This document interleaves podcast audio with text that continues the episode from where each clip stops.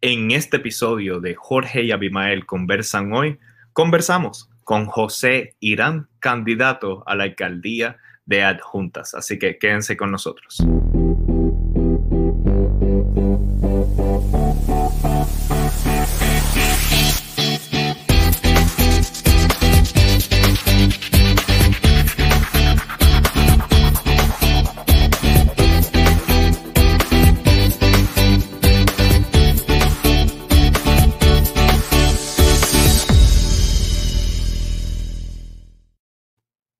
Y bienvenidos a un nuevo episodio de Jorge y Abimael Conversan Hoy, tu programa digital donde la diáspora conversa con el pueblo de Puerto Rico.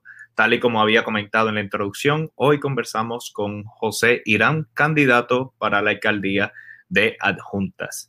Les recordamos que todos los domingos, aquí de la una de la tarde, hora de Los Ángeles, y cuatro de la tarde, hora de Puerto Rico, estaremos en vivo aquí en Jorge y Abimael conversan hoy, conversando con líderes comunitarios, políticos o personas que estén corriendo a puestos electivos para hablar de temas de interés social, tanto de Puerto Rico e internacionalmente. Les recordamos también que si quieres escuchar nuestro formato en el modo podcast, lo puedes hacer simplemente yendo a cualquiera de las plataformas que aparecen aquí abajo, buscas Jorge y Abimael conversan hoy para que de esa manera puedas escuchar nuestro podcast mientras estás haciendo cualquier otra tarea. Bueno, hoy vamos a tener a José Irán. Él es candidato por el Partido Popular Democrático a la alcaldía de Adjuntas y lo vamos a tener en unos instantes, pero antes tengo que presentar al escritor y activista social, el adjunteño Abimael Acosta, que lo voy a poner en pantalla ahora mismo. ¿Cómo estamos, Abimael? Bien, Jorge, contento de estar aquí este domingo nuevamente y saludos a todos los que nos están viendo en esta transmisión. Hoy tenemos un programazo. Hoy tenemos a José Irán, tenemos muchísimas preguntas para él y también invitamos a la comunidad a que hagan sus preguntas, sus comentarios y ahora, ahora es el momento de darle like y darle share a este video. Vamos a darle like para combatir ese algoritmo de Facebook y darle mayor visibilidad a este video y compartir este episodio de manera tal que personas que quieran ser parte de esta conversación, especialmente personas de Ajuntas, puedan hacer sus preguntas. Bueno, Abimael, tú eres de Ajuntas, así que conoces muy bien tu pueblo, conocemos el gran amor que tienes por tu pueblo, así que hoy creo que es un programa muy especial para ti en ese sentido. Sí, yo me fui de Adjuntas hace treinta y tantos años, de 1983 para acá. Cuando yo terminé la escuela superior me fui de Adjuntas, pero aunque la mayor parte de mi vida la he pasado fuera de mi pueblo, siempre he estado muy conectado con Adjuntas. De hecho, viajo una vez al año a Puerto Rico eh, y divido mi, mi tiempo cuando estoy en Puerto Rico entre San Juan y Adjuntas porque allí está mi familia, allí está mi papá enterrado, allí están mis recuerdos de la niñez. Yo me formé mis primeros 17 años de mi vida en Adjunta. Por eso siempre voy a estar muy pendiente de lo que suceda en mi pueblo y por eso es que creo que este invitado que tenemos hoy, al igual que espero que los candidatos del Partido Independentista Puertorriqueño eh, el señor Carlos Sanabria y el candidato del Partido Nuevo Progresista, el incumbente alcalde Jaime Barlucea, también acepten eventualmente la invitación que ya le hemos hecho, la reiteramos en este momento, porque es importante que nuestros compueblanos eh, entiendan y tengan clara la plataforma de estos tres candidatos para que ese voto que ellos van a ejercer el 3 de noviembre sea un voto informado completamente. Hace falta conocer sus posturas, sus propuestas. Así que yo creo que no queremos dejar a la gente esperando. Vamos a poner inmediatamente aquí a José Irán Soto para comenzar esta conversación. Lo voy a poner en pantalla ahora mismo. ¿Cómo estamos, José Irán? Muy bien, eh, muy agradecido de parte de ustedes, de Abimael y de, y de Jorge, ¿verdad? Por la invitación que me han hecho en su programa para así este, pues, orientar a nuestro pueblo y, presentarle, ¿verdad?, eh, nuestro proyecto a fin de que yo pueda evaluar y, y darle eso ahora de en noviembre. Eh, Estamos teniendo ahí unos detallitos con la conexión. Vamos a ver si se va arreglando. Nos había comentado él tras bastidores que había una como una pequeña serenata que estaban haciendo allí en el pueblo. Ahora, ahora, ahora. Estamos. ¿Cómo está la conexión, José Irán? ¿Nos escucha? Sí, te escucho. Muy bien, muy bien. Yo creo que estamos, estamos estables. Este, pues nada, muy agradecido de ustedes por la invitación a Bimael y a, y Jorge, eh, para que el pueblo pueda eh, eh, ponderar sobre nuestro proyecto, la presentación que nosotros le tenemos y obviamente este, para que tomen una, una decisión debidamente formada y educada el 3 de noviembre, el día de la selección. Genial. Bueno, pues vamos a, a comenzar la conversación formalmente. Eh, en esta ocasión comienzo yo la conversación con la siguiente pregunta. José Irán, ¿por qué los adjunteños deberían de votar por usted? Pues mira, eh, hace... Adjunta lleva 16 años en que, en que no se ve ninguna, ninguna acción de progreso en nuestro pueblo. Económicamente, eh, Adjunta no ha crecido. Eh, tenemos muy pocas oportunidades para nuestros jóvenes. El área de vivienda no ha sido atendida. En las situaciones de emergencia, el municipio ha demostrado eh, no ser capaz para atender las mismas, quedó totalmente eh, demostrado después del huracán María, donde la deficiencia por parte de la administración municipal eh, fueron terribles a la hora de que llegaran las ayudas a nuestro pueblo, eh, vemos de que eh, los empleados están totalmente desanimados, las carreteras están totalmente olvidadas, las áreas verdes terribles, no hay recreación, no hay deporte en este pueblo. En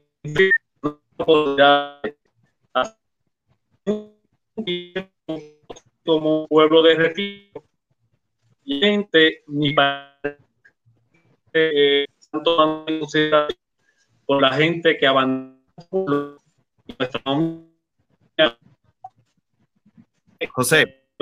En nuestro programa de gobierno vamos a darle la oportunidad de que puedan evaluar el cómo nosotros vamos a, a, a, tener la base, ¿verdad? Para que nuestro pueblo empiece a progresar vamos a decir, eh, tampoco son sueños que vamos a venderle al pueblo, sino que son proyectos que son realizables y muchos de ellos son basados en el servicio que tanta falta hacen en nuestro pueblo. Genial, genial. Entonces, háblenos un poco sobre su trasfondo en la empresa privada. Pues mira, yo, yo eh, soy presidente de una firma de consultoría nosotros trabajamos con eh, planes de, gobierno, de, de negocio, discúlpame, planes de negocio, estudio de viabilidad. Damos talleres y adiestramientos eh, a, participantes de, de, de, de la ley WIOA, ¿verdad? Eh, que son unos fondos federales para, para adiestramiento y empleo, para que las personas puedan mejorar su destreza y conocimiento. Eh, y obviamente nos enfocamos más en la parte de las personas que quieren montar su negocio, cosa de ser vehículos, ¿verdad? Para que ellos este, puedan ser autosuficientes. O sea, háblenos un poquito más sobre qué estudió, sus experiencias en, el ambiente laboral, cómo llega a donde usted está ahora mismo en la empresa privada. Pues mira, yo, yo estudié eh, administración de empresas con, eh, con concentración en finanzas y economía de la Pontificia Universidad Católica. Eh, yo este, he trabajado en el gobierno estuve eh, en el Departamento de la Familia, en el programa Pasos. Estuve en el hospital de psiquiatría, en el área de finanzas, donde pues básicamente fue una experiencia bien enriquecedora el haber trabajado allí. Después trabajé en el, eh, la oficina local del consorcio aquí en Adjunta. Eh, después pasé a ser gerente. Eh, aquí trabajé como director de la oficina local y después pasé a ser gerente de administración allá en, en Arecibo, donde estuve a cargo de toda la administración, de, toda el área administrativa del consorcio eh, operacional, donde trabajábamos con, con ocho municipios y le respondía al director ejecutivo en, aquella, en aquel momento, que era este, el, el, señor Rubén Acevedo. Eh, estaba estuve administrando alrededor de 27 millones de dólares, eh, cuya experiencia fue sumamente enriquecedora. Eh, puedo dar gracias a Dios, ¿verdad? Y, que no tuvimos ningún tipo de señalamiento grave. Eh, fuimos eh, formadores de grandes propuestas que beneficiaron a todos esos municipios, incluyendo a nuestro pueblo de Ajunta. Acá en Adjunta nos enfocamos más en el sector privado para fortalecer los negocios. fuimos parte de los núcleos agrícolas de Lares, fuimos parte de los pescadores en Camuy, donde eh, se le dio eh, equipo y todas las herramientas para que ellos pudieran sobrevivir. Eh, en un momento de crisis en que la Baxter estuvo en Jayuya, estuvo en crisis, nosotros también supimos darle a través de, un, de unos fondos que habían para readiestramiento y colocación en empleo, cosa que alivió la crisis un poco en aquel momento en Jayuya. Y este, en el caso de la Junta, pues básicamente nos enfatizamos en fortalecer a los pequeños comerciantes aquí en Adjunta en ese, en ese momento, además de, de muchos agricultores de que en aquel momento también se vieron beneficiados. Después de, de ahí, eh, como yo ocupaba una posición de confianza, y la junta de alcalde cambió, pues entonces eh, ya ahí pensaba yo crear mi, mi compañía, pero me surge la oportunidad de ser director ejecutivo del consorcio Sur Central. Eh, ya mi nombre pues estaba corriendo y eh, se me dio la oportunidad de ser director ejecutivo. acepté dicha oportunidad y allí pues administré eh, ese consorcio eh, que tenían varios pueblos, lo que se conoce la ruta del hambre, ¿verdad? Mm. Aquí en Puerto Rico. Y allí, pues el presupuesto, eh, ya por los múltiples recortes federales que tuvimos, y tengo que ir un poco atrás porque te dije de que había administrado hasta 27 millones de dólares en un momento dado en Arecibo. Después vino el recorte que hubo donde se bajaron a, 12 millones y después hubo otro recorte donde se bajó a 8 millones. Y teníamos que estar lidiando con eso. En el caso del Consejo Subcentral, pues básicamente era un presupuesto de apenas 6 eh, millones de dólares, pero allí también enfatizamos mucho en la parte de la creación de empleo y buscar la manera de que los participantes eh, que carecían de su cuarto año y que tenían faltas de destreza para poder competir en el mundo laboral, pues entonces buscábamos la manera de que tuvieran las herramientas para poder competir en el mundo laboral. Y ese consorcio, modestia aparte, eh, de las 15 áreas locales, yo lo cogí número 14 y lo entregué número 2 detrás del consorcio Caguaguayama. Orgullo, eh, lo digo porque es de esa manera. Ajá. Tengo una, una pregunta que probablemente algunas personas del público se estén haciendo de lo que estás hablando. ¿Puedes explicarnos a qué te refieres cuando se habla del consorcio? El consorcio es eh, básicamente cuando varios municipios eh, se ponen de acuerdo para poder cualificar la administración de ciertos fondos, porque no tienen eh, la población, ¿verdad? Para poder este, cumplir con los requisitos que le impone el gobierno federal. por ejemplo, eh, San Juan es un solo municipio, pues no tiene que hacer eh, un convenio con ningún otro municipio para cumplir con la población porque está superpoblado. En el caso de adjuntas, pues eh, tuvieron que hacer una, un, un, convenio, ¿verdad? Con Utuado, con Jayuya, con Arecibo, con Lares, con Camuy, Atillo y Quebradilla, para poder cumplir con la población y poder administrar dichos fondos eh, federales para adiestramiento y empleo. En el caso de consorcio, eso se traduce a que se ha trabajado con la parte administrativa de varios municipios eh, agrupados en ese consorcio. En el área, en el área de fondos federales, específicamente de, de esos fondos de adiestramiento y empleo. En el caso de Sur Central, pues tuve lo mejor de dos mundos porque tenía tres municipios populares y tenía tres municipios PNP. Que muchas veces cuando reuníamos a los alcaldes era bien difícil de que se pusieran de acuerdo y ahí yo tenía que trabajar con lo que se conoce una junta de inversión, que entonces para yo poder lograr eh, el éxito de mis proyectos, básicamente lo trabajé con esa junta porque la ley me proveía poder canalizarlo de esa manera. Qué pena, tenía que, tener un intermediario para poder llevar a cabo proyectos. Pues mira, este eh, siempre, siempre en cuanto a los proyectos que, se le presentaban, yo te puedo decir de que tuve armonía en ese sentido, quizás en, una, en unas situaciones particulares era que no se ponían de acuerdo, ¿verdad? Y entonces era más difícil lograrlo. En ese caso, pues entonces la ley me proveía que yo podía trabajarlo a través de la Junta Local de Inversión, que es a través de miembros del sector privado que pertenecen a esa junta para administrar esos fondos. Y ellos, pues entonces me daban luz verde para dicha administración. Ok.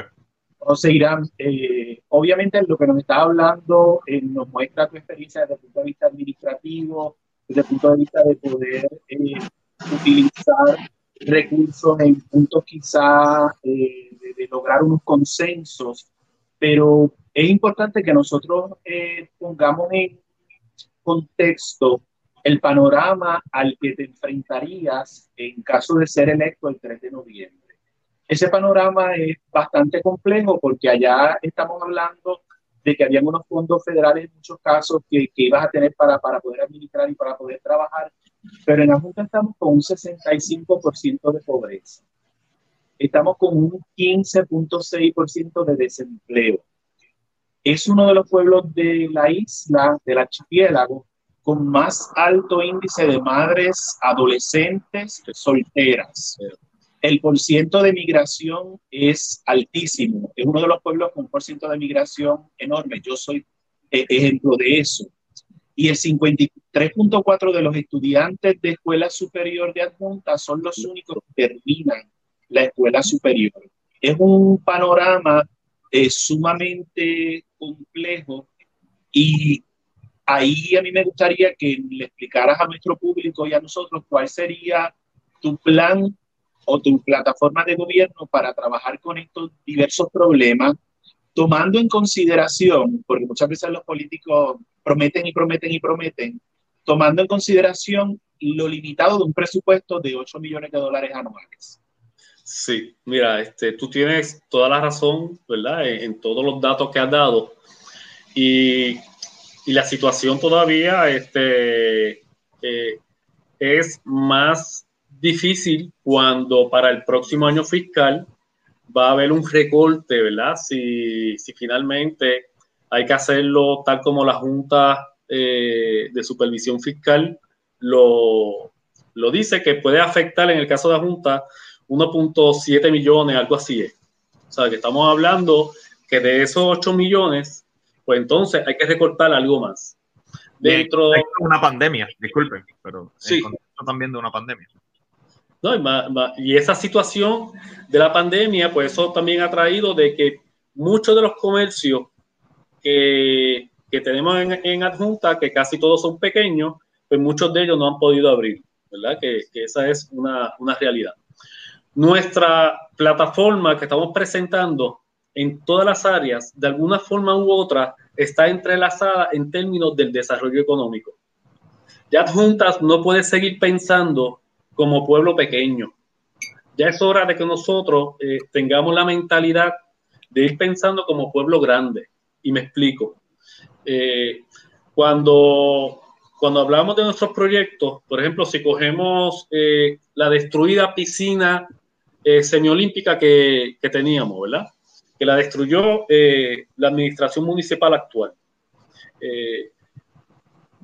Ahí, pues nuestra visión es no solamente crear un área recreativa, sino vamos a crear eh, una empresa municipal, ¿verdad? esa empresa municipal, vamos a tener, yo no puedo reconstruir la piscina porque obviamente tenemos el problema de que sería, no sería costo efectivo, ¿verdad? Y al pueblo hay que hablarle con la verdad. No sería costo efectivo. Ahora, un proyecto alterno que nosotros tenemos es que vamos a, vamos a crear un negocio, una empresa municipal y dicha empresa municipal eh, va a constar de lo que se conoce como los chorritos de agua. Va a tener eh, alrededor va a tener este, una pista de go-kart y eh, va a tener un cine. Y ustedes me dicen, eh, especialmente a Bimal, que conoce el área, me dice, pero ven acá, ¿cómo cine allí? Y pues es sencillo, nosotros tenemos los bleachers. Cuando tú miras los bleachers que están totalmente sucios y perdidos allí, pues allí tenemos básicamente, ¿verdad? Para, para poder mirar lo que puede ser este eh, los asientos para que la gente disfrute, ¿verdad? De, del cine. Este, y lo que hay que invertir es básicamente en una pantalla y en el, y los equipos de proyección del cine, ¿verdad? Y esa, y esa área ahí, mínimo, mínimo, ese sector ahí va a crear sobre 15 empleos. Mínimo. Ahora, me vas a decir, ah, pero la inversión que hay que hacer ahí. Pues, como quiera, hay que hay que invertir ahí para, para, para, para mejorar esa área, para sacarle provecho, ¿verdad? Pues yo me reuní con los candidatos de distrito que fueron electos y ellos se comprometieron con todo mi programa de gobierno, se comprometieron, pero en ese sector hay en específico de que lo íbamos a hacer realidad. Hay unos fondos que son para desarrollo eh, comunitario, ¿verdad? Esos fondos, lamentablemente, Adjuntas nunca lo ha pedido, nunca lo ha solicitado. Y yo me atrevo a decir que nunca se han sentado a buscarlo. Y Adjuntas cualifica por cualquiera de las áreas, hasta por perder población, Adjuntas cualifica para ciertos fondos federales. Pero el gobierno municipal, lamentablemente, no lo ha hecho, ¿verdad? Cuando yo estuve hablando con ellos, eh, Después de varios días, Ramoncito Ruiz me dice, mira Irán, yo estuve pensando en ese proyecto, lo estuve consultando y básicamente yo creo que eso nos sale eh, cerca de 350 mil pesos. Entonces, es lo que él me dice. Pues básicamente va con los números, ¿verdad? Que nosotros estamos proyectando, pero eh, obviamente como eso se va a convertir en una empresa municipal, básicamente adjuntas eh, depende de la economía nuestra básicamente depende de las visitas de la gente de afuera de nuestro pueblo. Es una realidad. Pues eso sería un buen gancho, ¿verdad? Para poder eh, atraer más gente para nuestro pueblo, no solamente para que se beneficie ese sector ahí, sino también para que se beneficie el resto del, comercio de la Junta. Porque mientras más gente nos pueda visitar, más se puede beneficiar también el comercio. El, eh, el otro lado de la... De la ¿Sería el cine al aire libre? Oh, perdóname. Sería el cine al aire libre. Al aire libre. Sería el cine. Al aire libre. Este... Me, comprometo a que si eres eh, seleccionado candidato a alcalde de Almonta, te voy a permitir que mi película se muestre gratuitamente allí. Eso, eso sería un honor, no solamente para mí, sino para nuestro pueblo. Dalo por seguro que un hijo nuestro este, nos pueda permitir eh, eh, tener, ¿verdad? Su producto, su, su, creación, básicamente, ¿verdad? De que, de que lo podamos tener allí. Este, y, y, y, te tomo la palabra. Lo tiene aquí grabado, así que. Sí, está grabado ahí. Entonces, lo otro es eh, el área donde estaba el gestal, que era donde antes también se hacían las fiestas patronales. Eh, aquí en Adjuntas, eh, nosotros tenemos una alta incidencia de cáncer y, y, y de otras enfermedades es una realidad. Aquí lamentablemente la administración municipal eh, le ha puesto tropiezos a distintos grupos que trabajan, ¿verdad?, con la situación del cáncer, por, por razones políticas, que no, que no, es otra cosa. Yo quiero darle ese espacio ahí para ese, toda institución que tenga, que tenga bien de trabajar con las distintas enfermedades, ¿verdad?, que son catastróficas son, pues yo hablo del cáncer porque pues nos, nos, ha tocado muy de cerca y este, pero cualquier otra, ellos van a tener ese espacio ahí para ellos poder eh, utilizarlo, eh, hacer sus actividades y obviamente eh, que tengan el respaldo de nosotros. Eso también se convierte en un, en un turismo médico, si vamos a ver, porque atrae gente, ¿verdad? Si van a hacer este, conferencias, si van a hacer distintas charlas, eh, si van a hacer distintas actividades, siempre van a llegar gente y siempre van a ir, ¿verdad?, a, a, gastar y a, a, auspiciar nuestro, nuestro, nuestro comercio.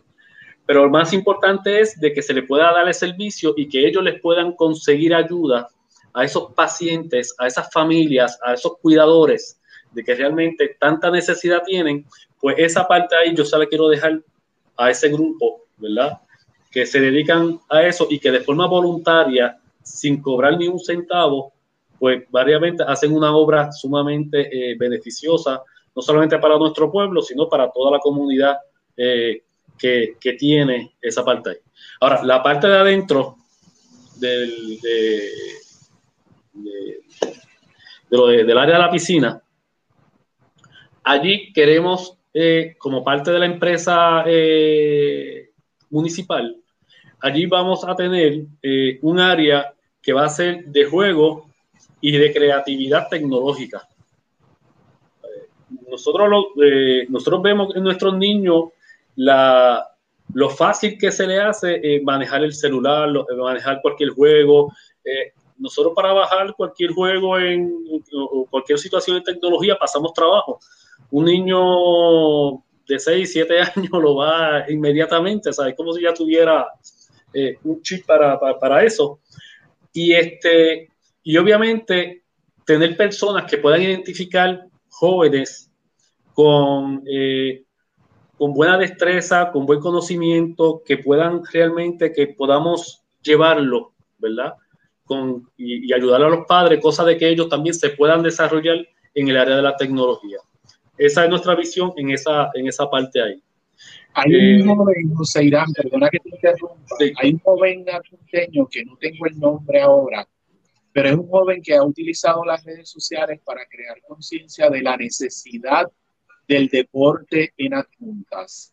Eh, a mí me parece admirable este joven, una pena que no recuerde el nombre ahora, pero la gente que nos está viendo sabe quién es él. Si alguien luego en los comentarios nos quiere enviar el nombre para darle reconocimiento a él. Hablando, hablando de, de apellido Anthony, hay uno que es de apellido Anthony, Majestad de Connie, que también eh, se ha destacado en las artes y el deporte.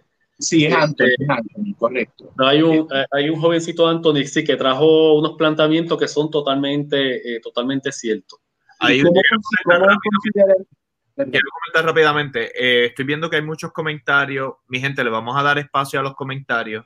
Eh, en, en, parte de la conversación. Para, para, que no se pierda, para que la gente eh, eh, pueda, se le pueda responder, creo que dentro de un ratito le vamos a parar y después volvemos y tomamos un momento de comentario. Pero me gustaría saber eh, cómo está considerando trabajar con el deporte, porque, por ejemplo, el Centro eh, Deportivo Guarionex está abandonado. Eso es una cosa que, que no podemos tapar el cielo con las manos, no importa el partido al que pertenezcamos. Eh, sí. Mi papá fue uno de los contratistas que trabajó con ese proyecto, muy tío. Eh, y a mí realmente cuando lo vi me, me dio mucha tristeza Eh, y podría entrar en, en, en, muchos argumentos que no lo voy a hacer en este momento, ¿verdad? Pero hay dinero que se ha usado para otras cosas, que se pudo haber usado para darle mantenimiento a un espacio donde en el área de deportes solamente hay una partida de aproximadamente 10 mil dólares para mantenimiento e infraestructura, y eso es increíble, ¿verdad? Cuando hay espacio en otras partidas como fiestas patronales, como organizaciones de base de fe, como muchas otras que vamos a hablar más adelante. Eh, ¿Qué importancia le daría usted al deporte en adultas, que es una, una herramienta importante sobre todo para dirigir a nuestros jóvenes? Porque sabemos que hay un problema de estudiantes abandonando la escuela eh, superior sabemos que hay muchas madres adolescentes y eso implica que probablemente padres. Sí. José, contésteme esa pregunta, pero ahora tengo que dar un espacio a uno de nuestros anunciantes. En Puerto Rico Tire nos importa la vida de tu auto. Ahora te traemos en oferta los parchos para reparar tus gomas a solo 5 dólares. Esta oferta es por tiempo limitado y solo para nuestros seguidores de Facebook. ¿Qué esperas? Llama y haz tu cita hoy. 787-998-2555. Bayamón es territorio Farroad. Ahora sí, volvemos. Eh, y a la gente que compartan el video ahora mismo para que puedan seguir entrando y puedan seguir haciendo preguntas. Le vamos a dar el espacio a ellos de, de, que hagan sus preguntas. Estoy viendo que están haciendo comentarios, así que nada, vamos a darle el espacio a ellos. Pero bueno, eh, quedó una pregunta en el tintero, Abimael, si la puedes repetir para entonces que sí. la contestar. Hablamos, hablamos del Centro Deportivo Guarionex en el estado de abandono que está traigo el tema de estos jóvenes adolescentes que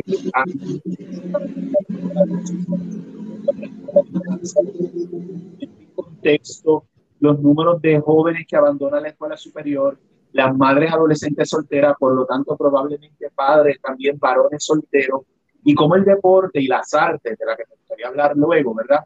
Son herramientas que sirven para desarrollar no solamente el físico de los jóvenes, sino talento, motivación, carreras. ¿Cómo estaría el deporte dentro de su agenda de trabajo? Para sí, pues mira, eh, lo primero en el área de deporte es que tenemos que nombrar a un director de recreación y deporte que tenga la preparación, que tenga la experiencia deportiva y la capacidad administrativa. Por ahí que tenemos que, ¿verdad? que comenzar en ese, en ese sentido. Eh, nosotros queremos que nuestros líderes recreativos municipales trabajen un horario flexible, ¿verdad? Después del horario escolar. Cosa de que eh, si ellos trabajan en un turno de, de, de 8 a 4 y media, pues obviamente no van a poder atender a nuestros niños ni a nuestros jóvenes, ¿verdad? En términos de, del deporte como tal.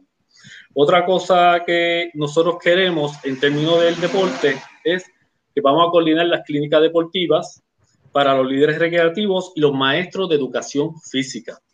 Nuestros líderes eh, recreativos deben insertarse también en las escuelas para que puedan ser eh, unos una, unas herramientas de ayuda para los maestros de educación física y para que se pueda realmente eh, desarrollar el deporte de una forma coordenada, ¿verdad? En ese, en ese sentido. Eh, asignaremos de los líderes recreativos que tengamos, ¿verdad? Vamos a ir a cada barrio y vamos a asignarlo a la comunidad para que ellos, junto con otros líderes comunitarios, porque en todos los barrios tenemos gente que le gusta, ¿verdad? Trabajar con los jóvenes del barrio y ayudarlos en términos del deporte. Yo recuerdo eh, cuando yo era eh, deportista, eh, había unos torneos que eran de los campos. Y ese torneo lo organizaba eh, Hugo Mercado, sin ayuda básicamente del gobierno. Y él hacía ese torneo de los campos y participaban todos los barrios.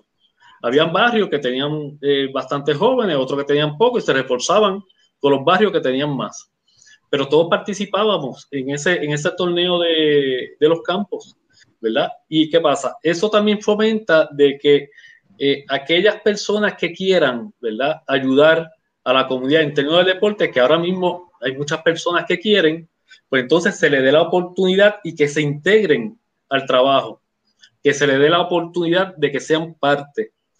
A eso también, eh, nosotros entendemos que hay que darle eh, el mantenimiento a todas las facilidades. Cuando vemos eh, facilidades como la de Vaca Saltillo, que eso es casi un coliseo, pues eso está totalmente abandonado. Allí este, en estos días un, ciudadano allí del barrio tuvo que limpiar los alrededores porque el municipio no, no, no le daba mantenimiento a esas facilidades. Si tú entras a facilidades, están horribles. Si tú vas a la cancha que está al lado del motor pool, eso está lleno de basura allí. Si tú vas a la cancha de Vegas abajo, eso está perdido. Si tú vas a la cancha que está eh, por la urbanización eh, alturas de Ajunta, esa cancha está totalmente abandonada y es en el mismo pueblo. Entonces, tiene la cancha bajo techo de que sí eh, la remodelaron, tiene el coliseo, pero no están disponibles todo el tiempo, ¿verdad? para uso de nuestros jóvenes y niños que desean practicar los deportes. Aquí también hay que darle énfasis también a la parte femenina. Aquí los deportes mayormente se hacen para, para, la rama masculina, pero para la rama femenina casi no hacen eh, ningún tipo de deporte. Se hizo la pista atlética, pero no hay ninguna actividad que sea eh, de, de, pista de, de pista, ¿verdad? O, o, de fondismo como tal. Eh, eso no se está fomentando. Antes no teníamos pista atlética, pero aquí eh, habían atletas de sobra. ¿Por qué? Porque los líderes recreativos eh, se dedicaban a que, a que a fomentar, se hacían este, los famosos field night, después de los field day que se hacían en la escuela, se hacían campo traviesa, si habían maratones, el municipio proveía una guagua para que fuéramos a competir. Ese tipo de cosas, eso se perdió.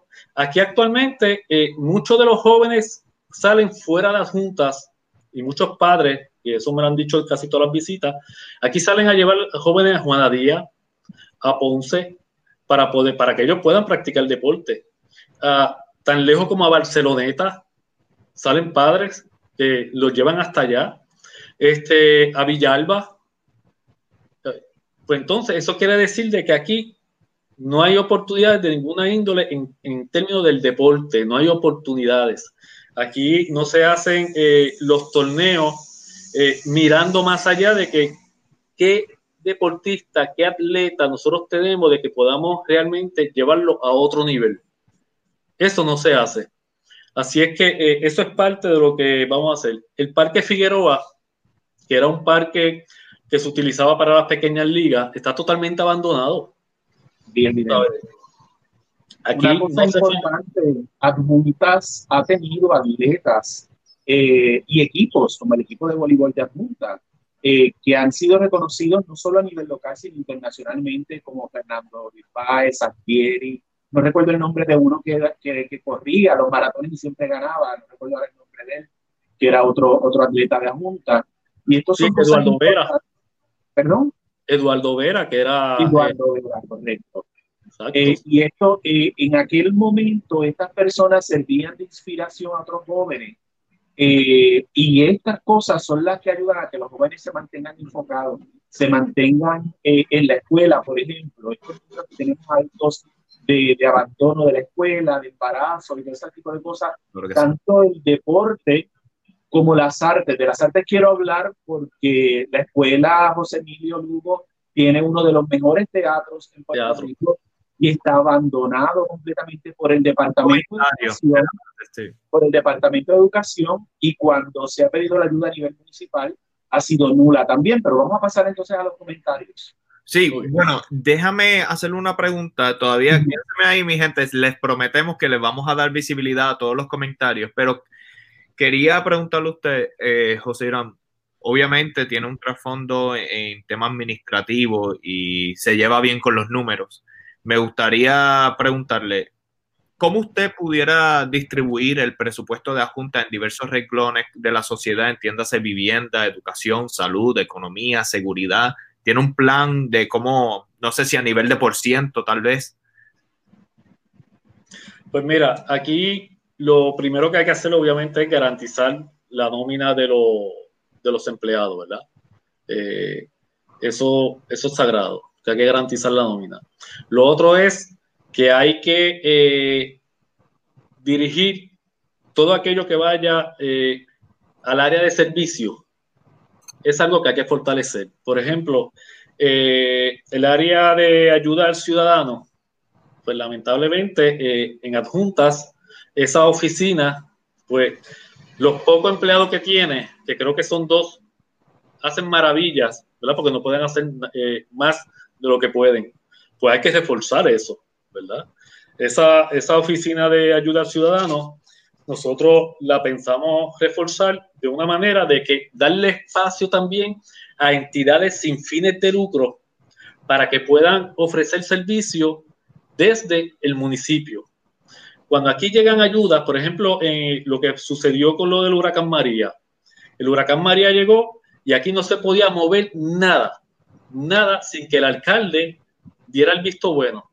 Se dañó, eh, se dañaron comestibles, se dañaron este, frutas, ¿verdad? Eh, tuvo que meterse la Guardia Nacional y en un momento dado, este, hasta, hasta el FBI tuvo que intervenir porque no eh, estaban dando los suministros como, como tenían que darlo.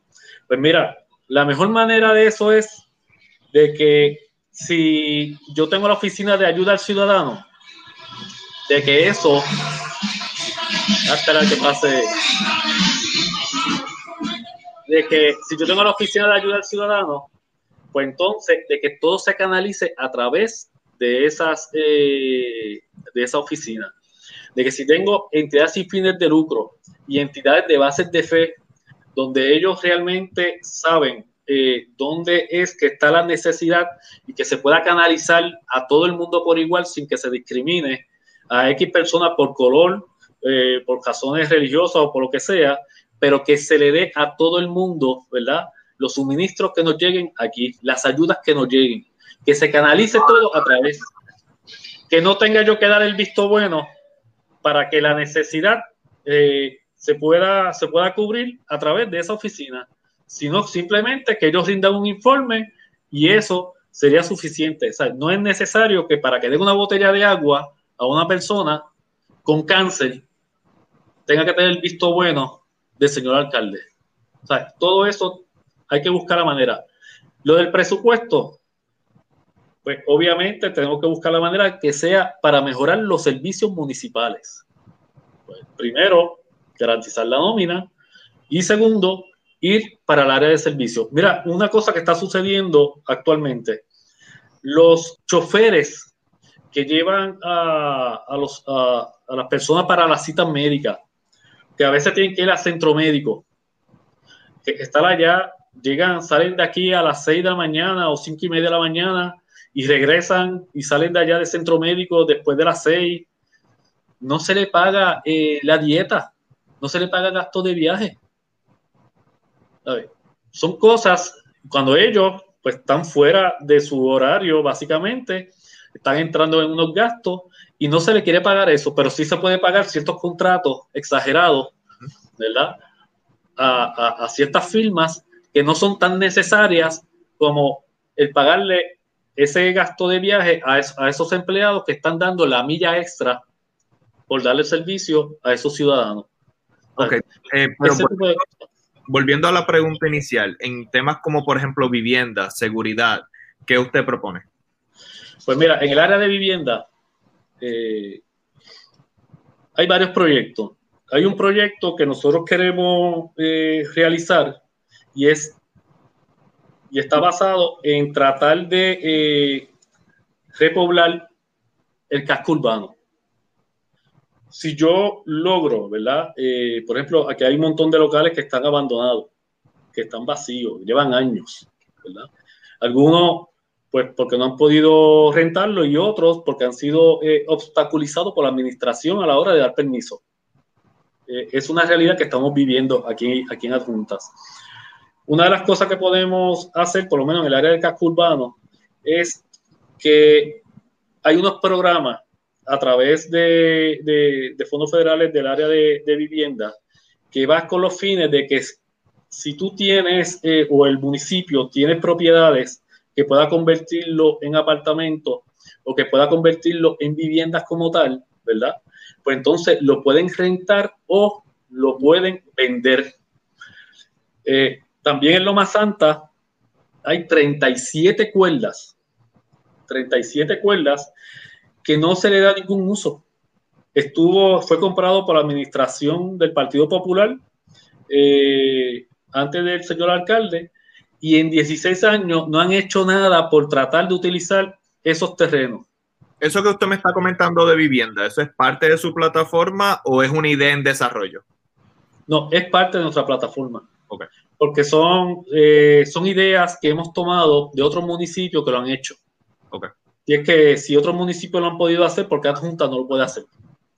Este, en el caso de, lo, de, lo, de, las 37 cuerdas, nosotros eh, vamos a utilizarlo para eh, dar solares para vivienda a las personas con necesidad.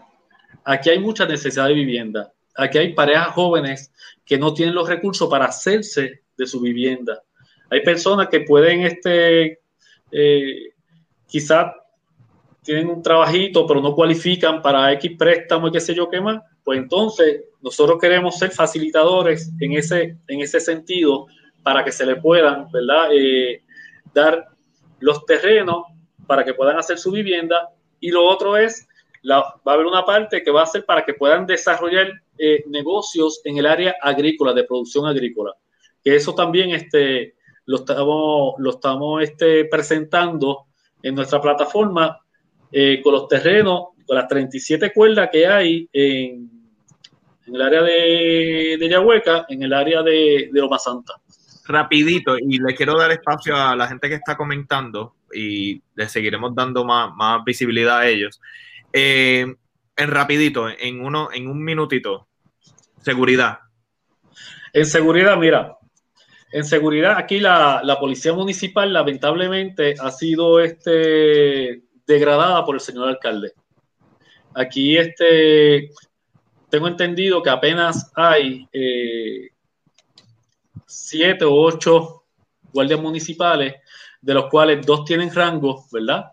Y, eh, y lo que hagan los turnos de, la noche, tienen que estar velándole la casa al señor alcalde. No hay, no hay este, no hay ningún tipo de seguridad por parte de la policía municipal al pueblo de la Junta, lamentablemente. Si tú llamas al cuartel, pues lamentablemente ellos no te pueden proveer. Ahora, nosotros tenemos que darle las herramientas. Hay que darle aumento de sueldo. Hay que comprarle equipo. Da pena cómo ellos están trabajando en esas patrullas que eran de, hace más de 16 años. y, y, los vehículos nuevos solamente lo pueden utilizar una que otra persona. Que, está, que eso está pasando aquí. Este, y obviamente hay que darle los talleres y los adiestramientos, ¿verdad? Que, debe ser eh, esencial para ellos.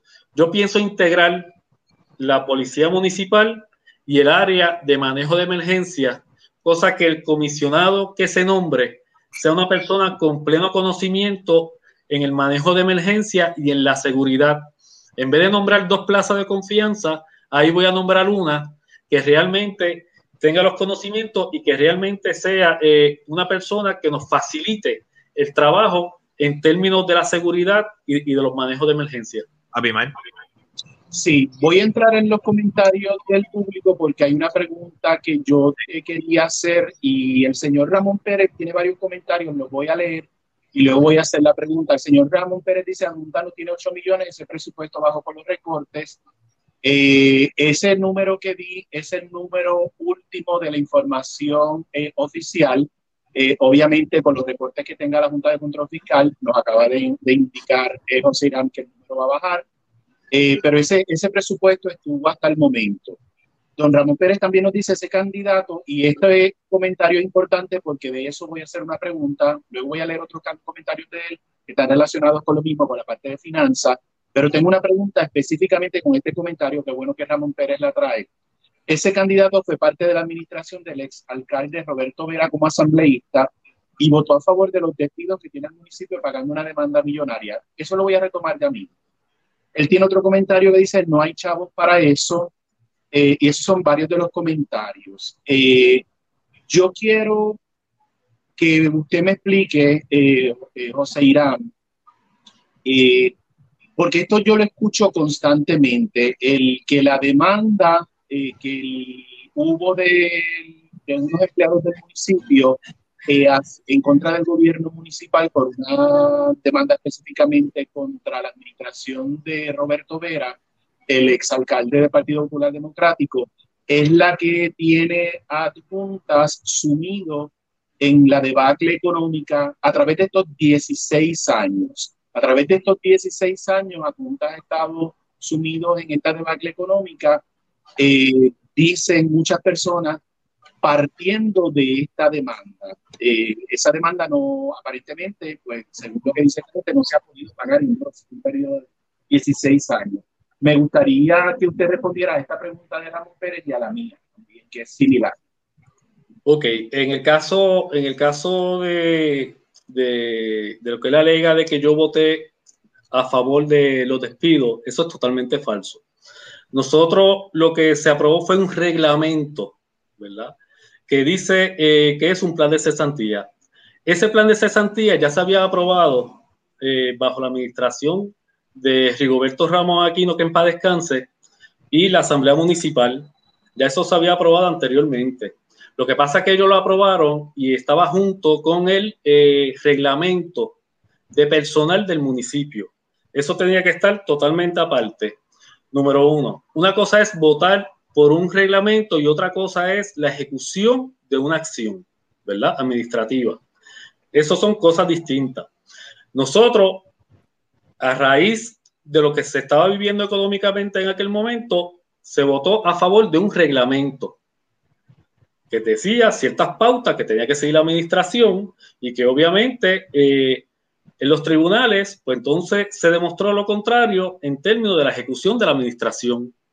La legislatura municipal o la asamblea no fue parte de la ejecución del reglamento. Son cosas bien distintas. La ejecución del reglamento fue errática, es lo que quiere decir. Ante, ante lo que se demostró en el tribunal, ¿verdad? Eh, que se llevó, se hicieron ciertos actos que, se determinó en términos de discriminación. Eso es lo que se determinó en el, tribunal. En términos de la ejecución, y, por eso es que gana la demanda. Y en, términos de la ejecución, el propio juez que llevó el caso, que era el, compadre de Carlos Romero Barceló, este, eh, él no dice de que eh, el, plan se ejecutó mal, sino que hubo ciertas acciones de ciertos funcionarios en que se determinó de que hubo este, una acción discriminatoria. eso, ahora, la acción de la esa, eh, la acción que tomó la legislatura municipal en aquel momento no tiene nada que ver con la ejecución del plan. O sea, Irán, ¿cuál fue el monto de la demanda? Eh, ahora número así exacto no, no, te puedo decir, pero te puedo también eh, mencionar de que si fuera de esa manera, ¿verdad? De que eh, del costo y, y, de la situación económica, pues entonces el municipio no hubiese corrido con superávit, como alega el señor alcalde. O sea, eso ya es una contradicción. En la plaza pública, en que la administración municipal del Partido Popular eh, le dejó 3 millones de dólares ya, ya destinado, diseñada y todo, y el señor alcalde la eleva a 7 millones de dólares. Y eso te dice mucho, ¿verdad? De que no estamos hablando de que subió un 50%, estamos hablando que subió más de, de, un 100%, de 3 millones que se había presupuestado a 7 millones. Pero eso no es lo único. 3 millones que se habían presupuestado para qué? Para que se hiciera la plaza originalmente. Ok. Y terminó con 7 millones de dólares. Que son cosas bien distintas. Si vemos también la parte... Pero, hay que interrumpir, no quiero que nos desviemos de la parte de la demanda. Me gustaría que, que, habláramos de la demanda porque eh, esta demanda se da, eh, la decisión del tribunal es que en todo este proceso probablemente hubo discriminación política contra algunos de esos empleados que fueron despedidos. Nos dice usted que había un reglamento ya de la administración PNP anterior de, de, de Ramos, como le conocemos en la Junta, ¿verdad? Eh, que en paz descanse, que ustedes la pusieron en, en, efecto, pero en el proceso de ponerlo en efecto. Nosotros, nosotros lo que hicimos fue, nosotros lo que hicimos fue que en vez de que estuviera junto con el reglamento de personal, ¿verdad?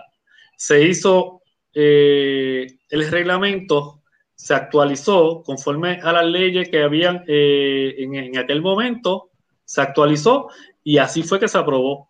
Correcto, pero, pero el tribunal establece que hubo eh, causa suficiente como para entender que en algunos casos hubo discriminación política por ser del Partido Nuevo Progresista. Pero ese no es mi punto. Mi punto principalmente es porque yo creo que eso se discutió, eso estuvo en la prensa, eso todos lo conocemos, que la decisión del tribunal, estemos de acuerdo o estemos en desacuerdo con ella, es que hubo una discriminación en el momento del despido de esta persona por político partidista. Eh, mi pregunta es, eh, ¿es justa la, el reclamo de que en 16 años el pueblo tiene una tasa de desempleo altísima, eh, un índice de, de pobreza de 65% y todos estos problemas que mencionamos, y podemos entender que se debe a que el pueblo no tiene el dinero para cubrir estas necesidades porque está pagando una demanda. Eso es falso. Eso es falso. ¿Por qué? Totalmente falso. Primero, búscate un solo proyecto de desarrollo económico que haya hecho el alcalde. No tiene ninguno uno solo de desarrollo económico que haya hecho el alcalde, gestiones que haya hecho para que llegue aquí industria, porque la fábrica que hay, ya esa fábrica... Sí, pero perdona que le interrumpa de nuevo, José Irán, pero yo estoy siendo abogado del diablo, eh, porque ese es mi trabajo aquí. Eh, hay un dinero que se recibe el pueblo como presupuesto, que son 8 millones, son 7 millones, son 6.5, el número que sea, partiendo de los recortes, eh, de todas maneras, yo estoy hablando de presupuesto antes de los recortes, ¿verdad? Y esta administración lleva 16 años. Así que antes de los recortes ese dinero estuvo porque no se votó. Eh, la razón por la que el pueblo no ha tenido un desarrollo económico es porque se comprometió el presupuesto con el pago de las demandas. Falso, eso no es correcto. No, no. No se comprometió el presupuesto para el pago de las demandas. Eso es totalmente falso. Aquí, aquí lo que, aquí eh, no pueden mezclar una cosa con la otra, ¿verdad? Eh, hay unas partidas que van dirigidas al pago de la demanda. Y a eso, este, y hubo, y hubo este, un préstamo para, para eso mismo, ¿verdad? En ese, en ese sentido. Así es que, y hay una cuenta reserva para eso, o sea, usted está diciendo dos cuestiones completamente independientes. Totalmente independiente. El, querer eh, mezclar, ¿verdad? Una cosa con la otra, eh, por parte eh, de los adversarios que obviamente están, están asustados con nuestra candidatura, pues ahí es que tú ves de que están entrando en, en algo que no es totalmente correcto. Pero es importante, José Irán, que las personas que tienen dudas, porque puede existir la, la, el desconocimiento. Recuerde que lo importante para nosotros hoy es nosotros brindarle la información de las fuentes directas y por eso buscamos estadística, por eso buscamos presupuesto, correcto, números, porque regularmente, lamentablemente en Puerto Rico, el electorado promedio no vota por plataformas de gobierno vota por estatus. Y el estatus solamente se debe votar en el momento de los plebiscitos. Pero eso no es la manera en que se vota en Puerto Rico. Y nosotros a través de nuestro proyecto queremos presentar las plataformas de gobierno y tenerlas claras eh, con todo el mundo. Por eso es que vuelvo y abro la invitación eh, que Jorge y Abimael conversan hoy al candidato a la alcaldía de adjunta, el incumbente Jaime Barlucea por el Partido Nuevo Progresista, para si tiene algo que refutar de lo que está diciendo José Irán. Nosotros le vamos a dar una hora completa para que nos presente su plataforma de gobierno y hacemos lo mismo con el candidato por el Partido Independentista Puertorriqueño, Carlos Sanabria para que también tenga una hora completa para dialogar con nosotros. Básicamente, para nosotros es importante tener clara esta información porque como el caballero eh, tiene esa idea, eh, yo voy a partir de la premisa de que esa es la información que él tiene, esa es la información que él conoce y es nuestra responsabilidad eh, aclarar si esa información que el caballero tiene es correcta o si esa información que el caballero tiene es errada. Y las intenciones de la gente yo no las conozco porque yo no fui hace más de 30 años. Pero para eso es bien importante aclarar eh, este tipo de cosas. Eh, para recapitular, eh, se toma una decisión partiendo de un reglamento aprobado bajo la administración del PNP antes de Roberto Vera. Luego Roberto Vera dice el tribunal que en el proceso de aplicar esto hubo discriminación política, eso es lo que hace que se gane la demanda. Y luego ahí comienza el proceso de pagar la demanda. Y me dice usted hoy que el presupuesto no estaba comprometido completo para la demanda, lo que significa que las otras partidas que debe haber, por ejemplo, 98 mil dólares para fiestas patronales, 26 mil para base de fe, 20 mil para el aniversario de la plaza, no 306 mil 306 mil dólares anuales para una firma en el área de finanzas. Correcto, esos no se tocan con lo de la demanda, la demanda es aparte. Totalmente, ¿sabes? Eh, eh, el, que esté eh, diciendo ese tipo, ese tipo de información cae en la demagogia. O el desconocimiento, o el desconocimiento. Sí, pero, la, pero obviamente, obviamente, cuando tú ves el presupuesto, tú ves ciertos gastos que son sumamente onerosos, ¿verdad?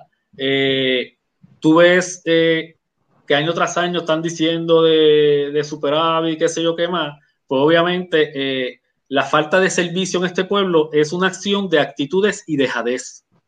¿Sabe? En esto, el que no se le dé mantenimiento a las canchas eh, no tiene nada que ver con la demanda, sino es un asunto de dejadez. Es un asunto de no dar seguimiento a, las cosas que hay. A la falta eh, de servicio para los envejecientes, eso es un asunto de dejadez. La falta de deporte en adjuntas no es un asunto de presupuesto, es un asunto de dejadez, ¿verdad? Eh, de que ya el pueblo, para el señor alcalde, pues no, no le interesa. La porque estoy viendo los comentarios y no sé si hablando que es la demanda aproximadamente? ¿7 millones, 9 millones? Veo aquí 25 millones. ¿Cuánto es más o menos? Yo, realmente no te puedo dar un número porque no lo tengo no, no, lo tengo encima, pero sí fueron, fueron, fue una demanda bastante grande en términos de millones. Dice, en el proceso de la entrevista vamos a tratar nosotros de conseguir el dato. Eh, si lo podemos conseguir, lo vamos a compartir con el. Unos comentarios de Carmen Acosta nos dice 12.5 millones según un artículo de diciembre de 2010 en una revista de adjuntas. Ok, bueno. pero yo quiero dejar claro, yo quiero dejar claro de que el hecho de que nosotros hayamos votado a favor de un reglamento son cosas distintas a la hora de la ejecución, ¿verdad?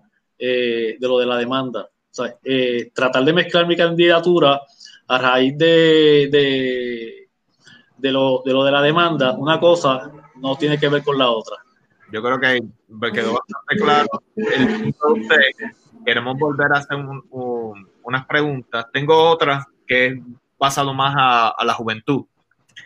Eh, ya que usted habla de temas administrativos. Adjuntos, adjuntas, como hemos discutido, tiene un alto número de inmigración.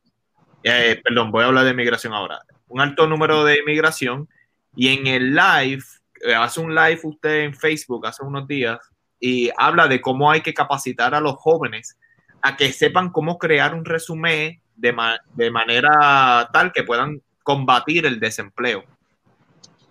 Sin embargo, si los empleos no se encuentran en la Junta, los jóvenes se ven obligados a emigrar a otros lugares.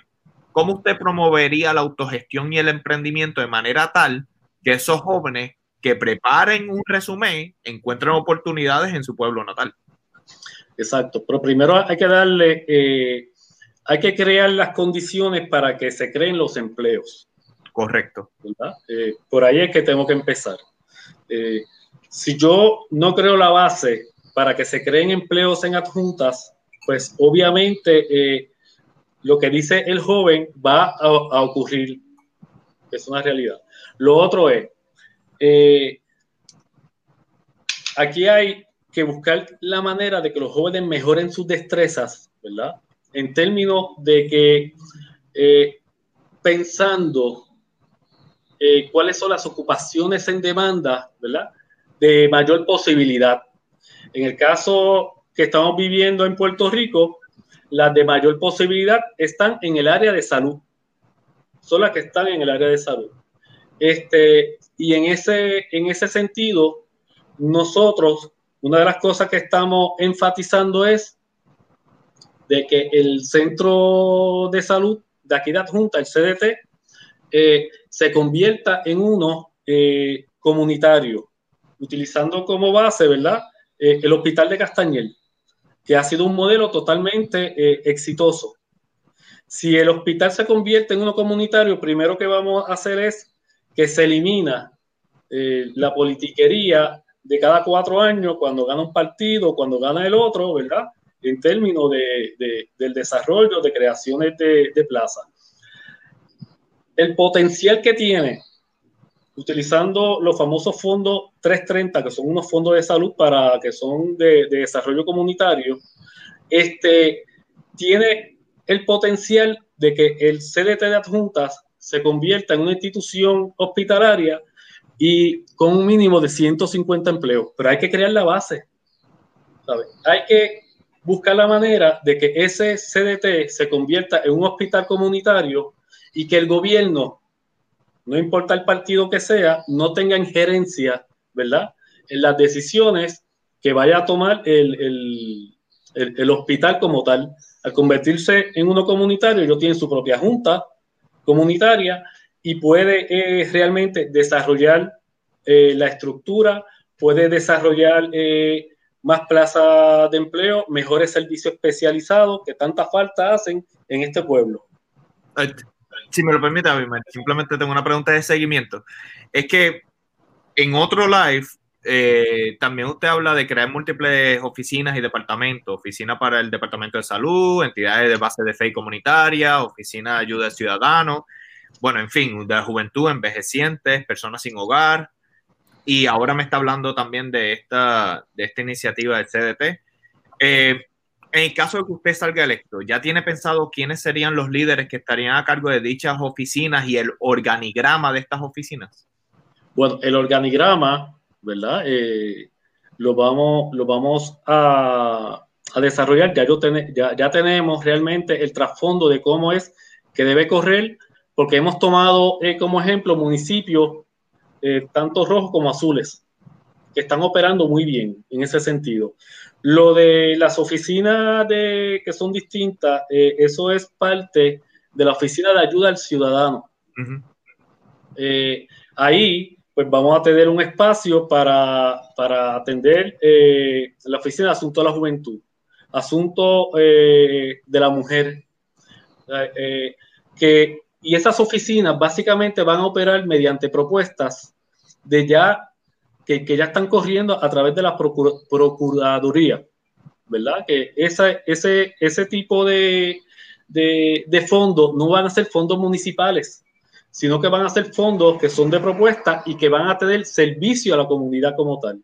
En adición a eso, vamos a tener lo de la oficina eh, de base comunitaria, donde allí eh, vamos a tener eh, como le dije anteriormente, una manera equitativa para poder distribuir, ¿verdad? Las ayudas y los donativos que sean necesarios mediante un juicio, mediante una reglamentación a las distintas comunidades y a las distintas este, personas que, que, lo necesiten. Que no se tengan que sentar con el alcalde cada vez que necesiten un donativo, no que ya hayan sido totalmente evaluados. En el área de permiso, pues mira, tenemos que tener una oficina de planificación como tal. Aquí, para que te den un permiso, tú te tienes que reunir con el alcalde. Claro. Eh, eso, tiene que ser a través de, eso tiene que ser a través de una oficina que después que tú cumplas con todos los requisitos, pues entonces cumpliste con todos los requisitos, pues ya tienes el endoso del municipio para que puedas montar tu negocio como tal, ¿verdad?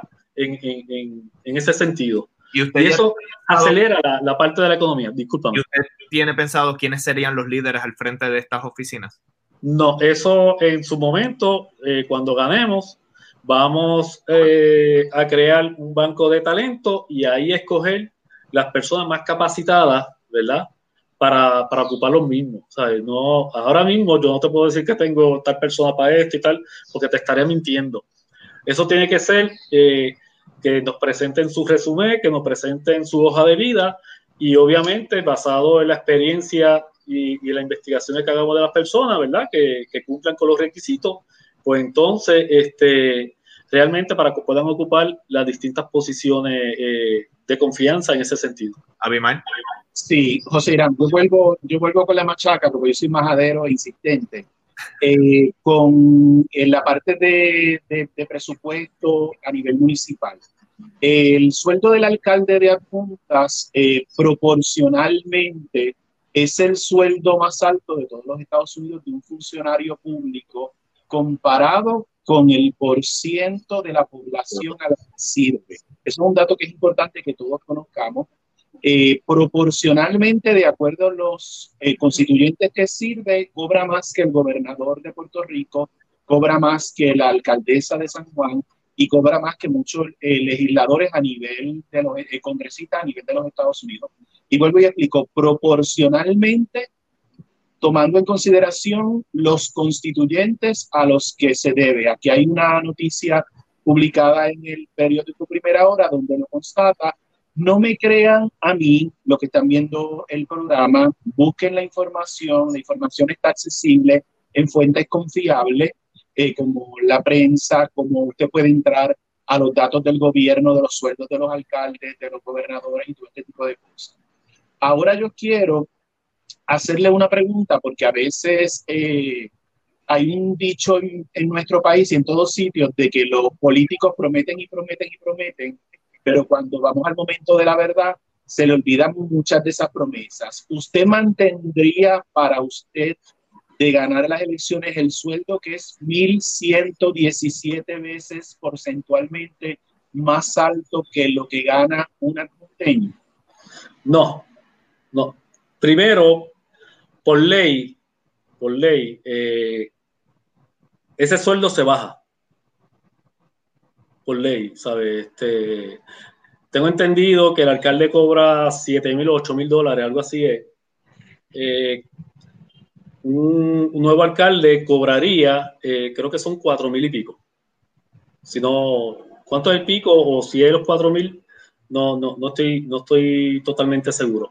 ¿Puedo Pero tomar este, su palabra entonces que usted de ganar se compromete a ajustar su sueldo partiendo claro. de lo que es justo y correcto, partiendo del, del presupuesto que existe y del el ingreso del adjunteño promedio? Eso es totalmente correcto. Y, y, más aún, nosotros tenemos la necesidad, cuando digo nosotros, eh, el municipio, tiene la necesidad de nombrar un auditor interno.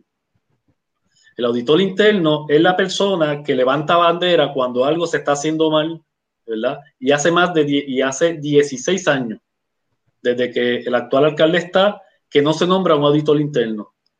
Y muchas de las cosas que están ocurriendo en el municipio es por falta de ese funcionario, ¿verdad? Que, que no han querido este, nombrar eh, en el municipio. Ok, yo tengo otra pregunta porque usted ha mencionado en varias ocasiones. Abimael, eh, un segundo simplemente para darle espacio a nuestro anunciante gracias. y continuamos. Hola, mi nombre es Juki Ramos y este es mi canal de YouTube, Mico.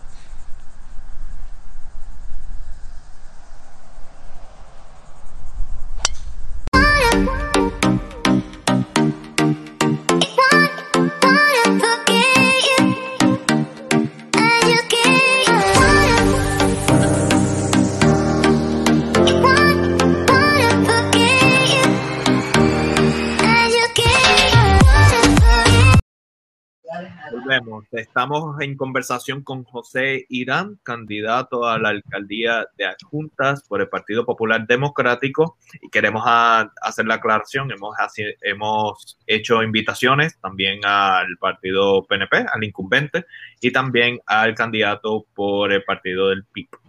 Eh, Abimael.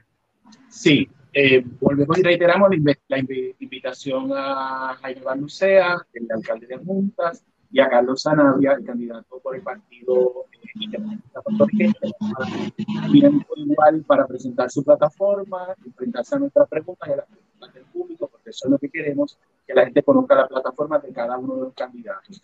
Ya nosotros hemos tenido otros candidatos alcaldes aquí, tuvimos el candidato alcalde por, la, por San Juan, eh, Natal Alvelo, tuvimos también eh, el candidato alcalde de Guánica, eh, Edgardo Cruz, eh, hablamos con él, y en un momento nosotros tuvimos una invitada, y ella nos pidió que a los candidatos que tuviéramos políticos, que si podíamos hacerle una pregunta, la cual yo quiero compartir con usted primero un video, porque mencionó las organizaciones de base de fe, que de hecho en el presupuesto actual hay aproximadamente 20 o 26 mil dólares otorgados para, la, para las actividades de las organizaciones de base de fe, pero yo quiero que vean este video primero antes de la pregunta que voy a hacer. Un segundito. A mí me negaron todo, no me dieron, en María no me dieron ni una botella de agua, tuvieron que venir las comunidades de San Juan, para poder darme alimentación en el área sur de Ponce. ¿Y no te dieron, no te dieron ayuda por el hecho de ser transexual? Por el hecho de ser transexual porque este, no coincidían mis papeles y que ellos entendían que mi licencia era alterada. La entrevista eh, esto fue un episodio que nosotros hicimos, fue el tercer episodio de Jorge y Abimael conversan hoy. Y obviamente eh, dura alrededor de una hora, hora y tanto. Y no vamos a poner la hora, la, hora completa, pero se establece la necesidad de, de, la dama que se le negaron ayuda por el simple hecho de ser transexual. Abimael, si quieres retomar la conversación. ¿Cómo José Irán eh, Soto Rivera garantizaría que nadie que maneje fondos o ayudas a través del municipio vaya a discriminar contra personas como esta dama que tuvimos la oportunidad de hablar con ella, que fue discriminada a nivel municipal y a nivel de las organizaciones que estaban eh, brindando ayuda cuando el huracán María, por, su, eh, por el hecho de su identidad de género?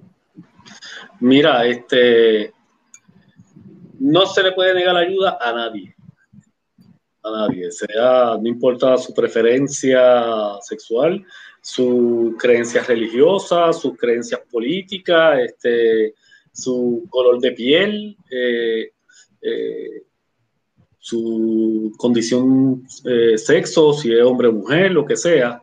No, no se le puede negar la ayuda a nadie. Este, eso, total, eso está totalmente prohibido, ¿verdad? No solamente en términos legales, sino también eh, te puedo decir, eh, en mi carácter personal, eso no, no, no, tendría cabida por ningún lado. Pero en muchas ocasiones este tipo de discriminación no se da por maldad, se da por desconocimiento de derechos y de procesos legales.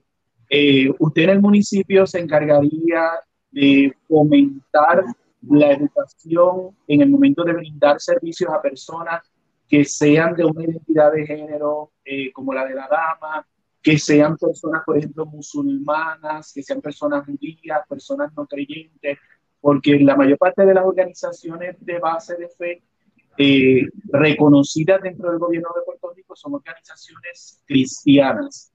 Eh, en su gobierno había, habría espacio adicional para eh, religiones no cristianas?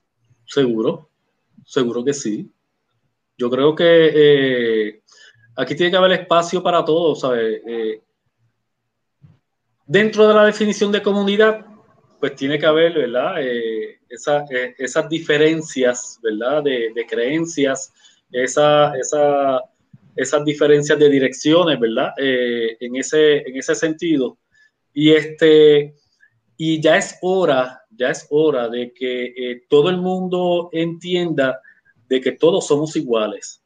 Aquí eh, nadie está por encima de nadie, nadie es mejor que nadie y este, todos somos iguales. yo en mi carácter personal y en mi carácter profesional he tenido este, eh, tremendos empleados, ¿verdad? Eh, que no son de mi propia religión, que no promulgan la misma eh, preferencia sexual que yo, ese tipo de cosas. y yo te puedo decir que para mí son todos iguales. No, no hay cabida para un acto, ¿verdad? de crimen en términos de que se le pueda negar ayuda a X o Y persona por su preferencia, por, eh, por sus condiciones. No, no hay cabida, no hay cabida. Y eso que tú mencionas es bien importante de que hay que educar, no solamente eh, eh, a los empleados municipales, sino que bueno también que se lleve la educación más allá del gobierno. Es bien importante que sea a, las comunidades, de que también se le, se le, se le lleve ese tipo de información, ese tipo de orientación y ese tipo de educación que tanta falta hace eh, en todos los renglones de, de la comunidad. Sobre todo cuando se manejan fondos públicos, porque con los fondos públicos no se puede discriminar eh, contra un individuo que solicita un servicio eh, por su identidad de género, como en el caso de esta dama, o porque sea musulmán, o por otra, otro tipo de cosas que no es la norma eh, o la mayoría en Puerto Rico, ¿verdad? cuando digo la norma me refiero a mayoría, no al hecho de si es correcto o incorrecto, sino a mayoría, norma. Ahora mismo, la, ahora mismo la, la, comunidad sigue siendo activa. Les prometo que voy a hacer una segunda ronda, pero hay una pregunta en particular que va en esta misma línea y están preguntándole a José Irán si... Perdona que interrumpa, yo me voy a tener que retirar 15 minutos antes de las 3 porque yo tengo otro programa. Correcto, correcto. Eh, sí, por eso quiero darle participación a todo el mundo, pero luego de esto yo tengo otro show. Vale. Eh, bueno, la pregunta de Ramón Pérez es, ¿creen la separación de iglesia y Estado? Sí. Ok. Una cosa, una cosa es la separación de iglesia y Estado y otra cosa es en términos de servicio cuando hablamos de base de fe, hablamos eh, de entidades que dan servicio a la comunidad, que pueden pertenecer a X o Y eh, iglesia, por decirlo de esa manera. Pero también está la de base comunitaria, que no necesariamente tienen que ser, ¿verdad? Eh, que respondan a una, a una entidad religiosa. Por eso es que son de bases de fe y base son cosas, son cosas distintas, son cosas distintas. ¿Alguna aclaración? Eh, eh, funcionario público que no crea en la separación de iglesia y Estado está en violación de la Constitución. Correcto. Por lo tanto, no puede ser funcionario público. Eh, Abimael, te pregunto, porque tienes que estar 15 minutos antes, tienes que salir de la conversación. Le damos entonces el espacio, pues vamos a la segunda ronda con, con las preguntas de la comunidad. Claro, sí, sí. Ok, bueno, pues comunidad, actívese. Eh, tengo aquí, eh, vamos a ver, Vamos a tratar de personas que no hayamos leído sus preguntas, darle espacio a eso, a lo que ya leímos, pues, eh, vamos a darle espacio a otra persona. Ramón ha hecho varias preguntas, ya con esta creo que completamos con él. Eh, ¿Conservador o liberal? Pues mira, eh, en términos de la administración de los fondos públicos, soy bien conservador. Ok. en, ese, en ese sentido. En términos de que de darle oportunidades y de la innovación, hay que ser, hay que ser liberal para que la cosa fluya. Claro. que, Dependiendo de las circunstancias, conservador liberal. Sí, sí. A ver, tengo aquí a Carmen Acosta, nos dice, entre tarde, no sé si hablaron del desarrollo de las bellas artes y la recreación. Creo que eh, también el pueblo tiene mucho potencial para el desarrollo del ecoturismo. Sí, mira, en términos, en términos de, la, de las bellas artes, yo sé que a Carmen le apasiona las bellas artes. Eh, nosotros eh, habíamos dejado el edificio que era de cafetero eh, frente al, al, estacionamiento municipal. Ese, ese edificio se había dejado junto con los fondos para el desarrollo de la sala de bellas artes de adjuntas. eh, se había dejado con los fondos y la ventaja que tenía ese edificio es que tenía ya el estacionamiento eh, al frente que también este, eh, ayudaba, ¿verdad? En términos de que, de que no hubiese una congestión grande en términos. De, del estacionamiento. Lamentablemente esta administración ha dejado ese edificio básicamente como una ruina. Eh, lo pueden ver allí y está hecho una ruina. Nosotros pensamos rescatar ese edificio para hacer el Salón de Bellas Artes allí. En adición a eso, yo quiero utilizar también el Coliseo eh, Rafael Jules para dar actividades eh, artísticas. No solamente el Coliseo que sea para dar eh, actividades deportivas, sino también que sea para actividades artísticas. allí podemos realmente explotar de alguna manera u otra esas facilidades que casi no se usan, solamente para, para uno que otro torneito y nada más que eso lo vamos, lo vamos a utilizar. Queremos llevar eh, las artes de distinta manera. Yo quiero que volvamos a tener un coro aquí en Adjuntas. El, coro de la escuela superior eh, era reconocido a nivel internacional. Ahora mismo no tenemos coro. Se puede hacer un coro municipal, lo vamos a hacer. También vamos a desarrollar el área de, del teatro. Tenemos, tenemos unos planes con el área del teatro, cosa de llevarle recreación, no solamente en el casco urbano, sino también a los campos. Es tan necesario llevarle ese tipo de recreación a los campos y, y eso no ha salido de mí. Eso es algo que me han solicitado la gente a la cual hemos visitado que dicen, mira, es que acá para los campos no, no traen nada, ¿sabes? Arreglen esa cancha, traigan este gente que, que puedan entretener, porque no todo el mundo tiene para salir, no todo el mundo tiene para pagar ese tipo de cosas y hay propuestas, hay propuestas que se pueden eh, eh, desarrollar para llevar ese tipo de recreación, no solamente en el casco urbano, sino también eh, en, las áreas rurales. Hay algo que aquí también se ha perdido y es eh, los grupos de baile. Adjuntas tenía un grupo municipal que era de baile. Eso también lo dejaron perder. de aquí han salido múltiples cantantes, han salido este talento que han salido en anuncios de televisión yo creo que hace poco yo vi uno y, mi nena me dijo de que, Disculpe. era producto de la escuela pública, a lo mejor fue este estudiante de Anthony Mejías.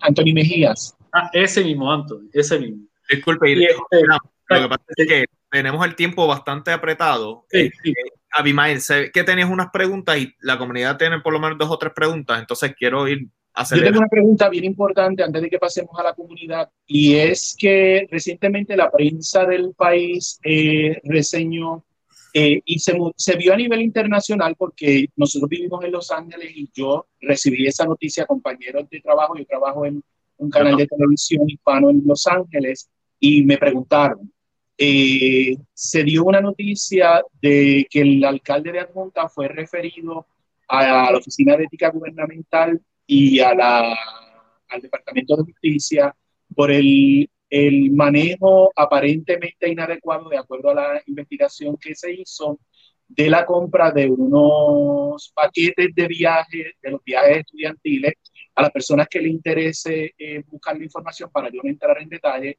busquen la noticia, entra en Google y la busca. Eh, hay unas eh, incompatibilidades de declaraciones con documentos eh, ¿Qué tiene usted que decir eh, sobre eso? Pues mira, eso lo que sucedió básicamente, y, por eso es la importancia del auditor interno. Este, ellos compran esos paquetes, eh, hay, unos, hay unos estudiantes que deciden no ir y aún así ellos pagan como si el estudiante hubiese ido. aparentemente, la esposa del comerciante eh, viajó hacia los lugares que fue el grupo de adjuntas, pago con los fondos públicos de adjuntas. Allá hay, hay un problema, ¿verdad? Eh, en términos de que el, eh, viajó con fondos públicos cuando no era parte, ¿verdad? De, del paquete como tal. El alcalde ve a la persona eh, y habla de su inocencia, de que contra esta persona está en el mismo viaje, en el mismo paquete, pero no, no le llamó la atención y no le preguntó. Pero esa parte no es la parte eh, fea de todo esto. La parte fea es de que el alcalde y otra funcionaria le mienten en dos certificaciones al Contralor de Puerto Rico. Surge eh, el referido a justicia a raíz de que cuando se reúnen, el alcalde no convence a la Contralora y obviamente ya el alcalde sabía de que eh, había, había sido referido. Lo que llama mucho la atención es que el informe sale después de las primarias que tiene el alcalde, que da a entender como si la oficina del Contralor lo estuviera protegiendo en ese sentido, ¿verdad? Lo cual la Contralora niega. Pero más aún, cuando ustedes miran la carta que presenta el alcalde, el número que presenta del informe no es el número del informe del Contralor del, referido. Llama mucho la atención. Y lo otro es que la propia Contralora dice que ese no es el modo que opera el Departamento de Justicia porque ella no había recibido esa comunicación. Así es que eh, hay un asunto bien serio ahí que eh, yo estoy seguro que va a parar eh, en otras investigaciones y obviamente lo que luce bien feo es que en dos ocasiones el alcalde le miente a la oficina de la Contralora de Puerto Rico mediante unas certificaciones, porque una cosa es un error que se cometa la primera certificación. Y otra cosa es que en dos ocasiones le mienta, ¿verdad? De esa manera. Si ya él tenía conocimiento de que la persona, porque ese informe es viejo y esa investigación es vieja, si él ya tenía conocimiento de que se pagaron unos fondos a esa compañía, ¿por qué entonces tiene ahora, ahora, ahora, hacer las gestiones de cobro? Eso es curándose el, el, el viaje fue en el 2013, la investigación fue en el 2017. Exacto, y ya, y ya, ya eso estaba este, corriendo, pues la gestión de cobro la tenía que hacer inmediatamente. El, eh, el auditor de Contralor le dice, mira, esto fue ilegal. De todas maneras, nosotros abrimos el espacio aquí, vuelvo y me reitero, para que el alcalde eh, converse con nosotros, nos presente su plan de, de gobierno eh, y que eh, si él tiene algo que refutar a sus declaraciones, pues que también lo haga. Le vamos a dar el mismo tiempo también a él y al candidato por el Partido Independentista Puertorriqueño. Yo estoy corriendo corto de tiempo realmente. me gustaría que fuéramos entonces a, preguntas adicionales del público. ¿Estamos en lo correcto? Yo, yo creo que vamos a darle espacio, digamos, a tres Tres, rapidito, tres. Así que vamos a empezar. Aquí tengo a Rafi Munet, que nos dice, buenas tardes, ¿qué presenta en su programa de gobierno para la Oficina de Cultura, Educación y Turismo? ¿Qué presentará adjuntas para atraer turismo? Pues mira, eh, lo primero que vamos a hacer es que vamos a convertir la casa eh, de turismo en una, en una casa de guías turísticos. Vamos a establecer la ruta turística como tal. Otra de las cosas que tenemos que hacer eh, aquí en Adjunta es crear una cartografía, ¿verdad? No solamente en términos de, del comercio, sino también en términos de las atracciones turísticas y poder realmente darle la transportación con los trolleys, eh, reparar el, el, famoso chuchu tren y entonces eh, darle transportación, cosa que sea un gancho, ¿verdad? Para, para poder llevar a, a, distintas, a distintas localidades.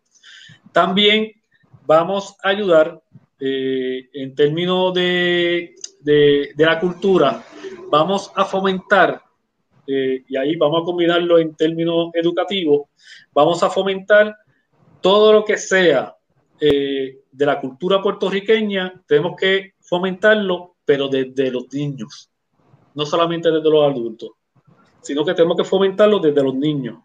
Y eh, en términos del turismo también, aquí en Adjuntas eh, ya se está desarrollando otro proyecto agroturístico que colinda entre Vegas Arriba y, y el barrio Buen Consejo de, de Utuado.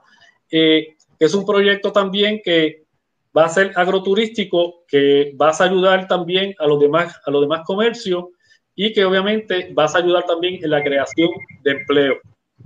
Okay. Eso, que eso este, así a modo rápido, ¿verdad? Sí, sí, sí, sé que estamos aquí un poquito cortitos de tiempo. Vamos a darle espacio también a Néstor Portalatín. Nos dice, ¿qué Irán fomentaría en adjuntas para el desarrollo agrícola independiente del gobierno central? Adjunta es el primer productor de sidra del mundo.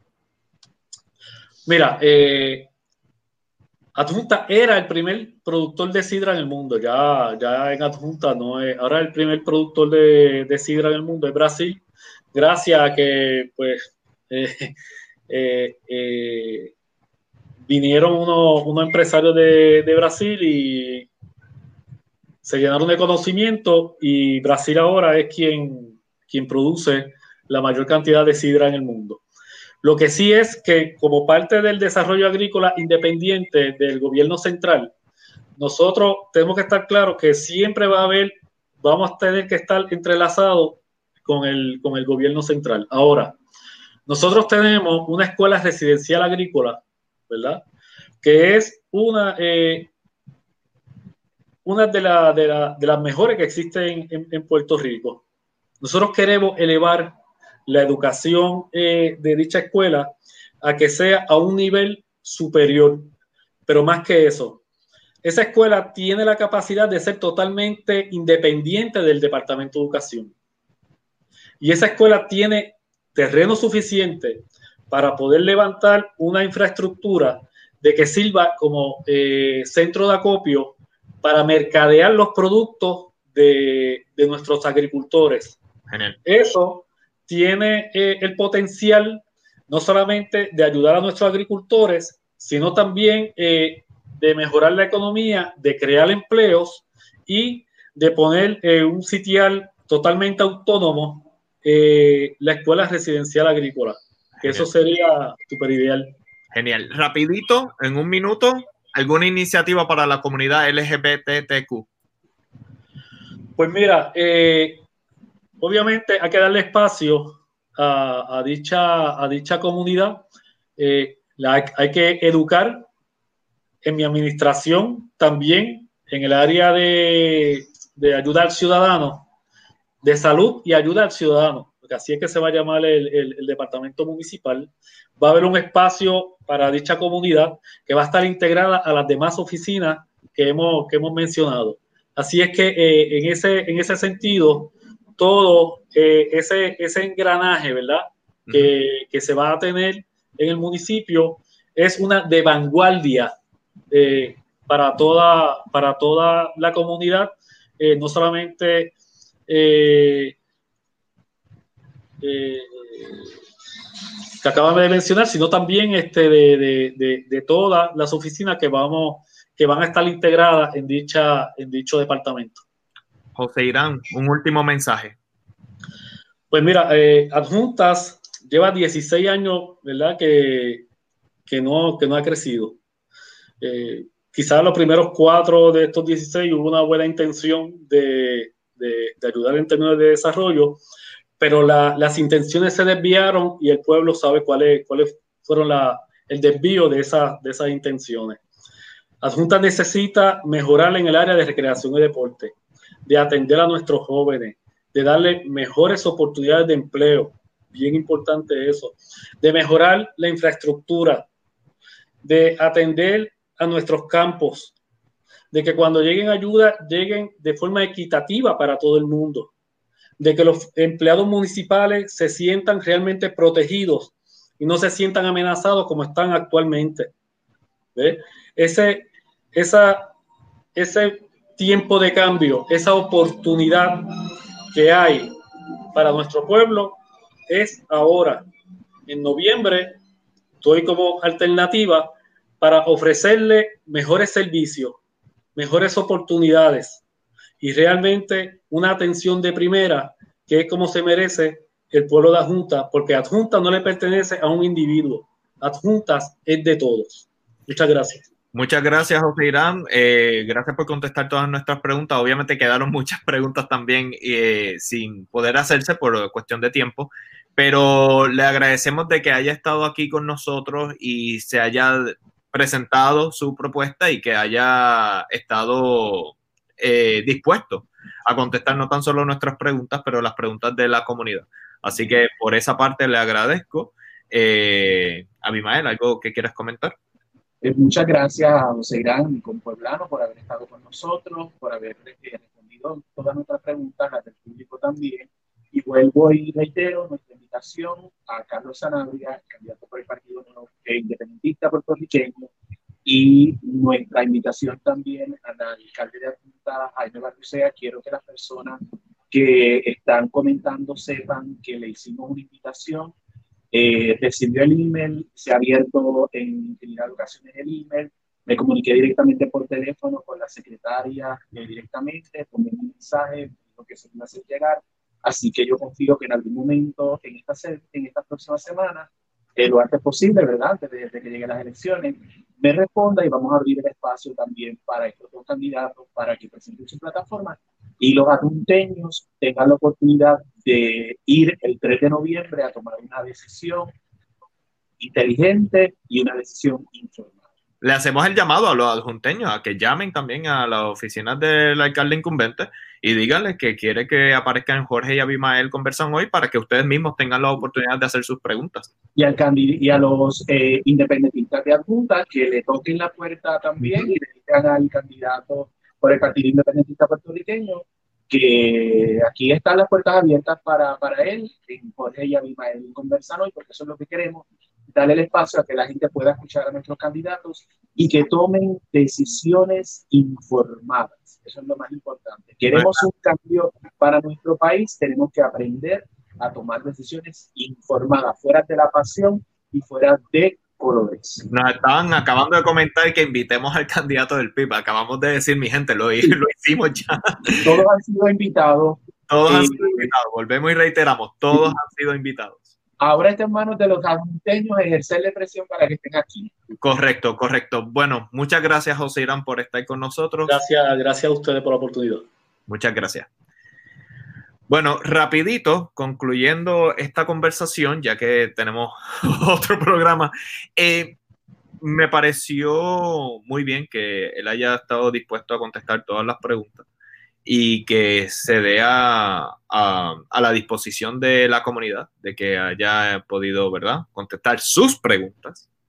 Eh, yo no quiero influenciar de ninguna manera en, en, cómo los adjunteños deberían de votar, pero yo lo que sí hago un llamado es al pensamiento crítico, al libre pensamiento, a no ir a, ningún tipo de fanatismo y simplemente observar cuáles son las propuestas que proponen cada uno y bueno, y tomar una decisión educada. Abimael. Y vuelvo y digo, ahora está en manos de los argenteños pedirle al candidato de su de predilección que conteste nuestra invitación. Las invitaciones se han hecho a los dos candidatos restantes. El candidato a la alcaldía por el Partido Nuevo Progresista, el incumbente Jaime eh, Parlucea. Como expliqué, me he comunicado por teléfono, me he comunicado por Facebook, me he comunicado por email. Sé que los emails se han abierto. De la misma manera, también me comuniqué con el candidato por el Partido Independentista, Carlos Sanabria.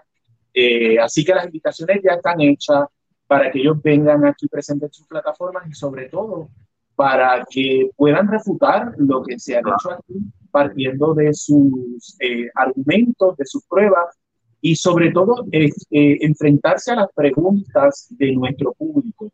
Y quiero que tengan claro que nosotros hemos llevado las preguntas del público y quiero agradecer a mi pueblo maravilloso de Arjunta que ha sido sumamente respetuoso en las preguntas que se hicieron a través de, de esta plataforma para el candidato y no esperaba menos de mi gente. Ustedes saben que los lo amo, los adoro, los veo una vez al año, quisiera verlos más, pero solamente una vez al año. Quiero recordar que la rapidito, rapidito. En los comentarios, una buena idea, taguen a los candidatos para que puedan ver el video. Taguenlos y de esa manera también ustedes pueden ejercer presión. Claro. Sí, la próxima semana tenemos el tercer candidato a la gobernación de Puerto Rico que va a estar con nosotros.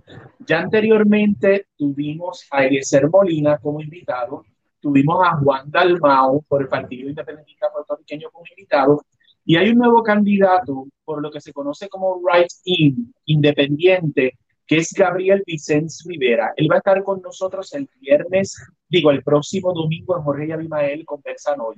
Reitero nuevamente la invitación a Charlie Delgado del Partido Popular Democrático, el cual en un momento se comunicó conmigo directamente, muy cortés, muy, amable, y me dijo que lo coordinara a través de su persona de prensa. Todavía estoy esperando la respuesta de su persona de prensa.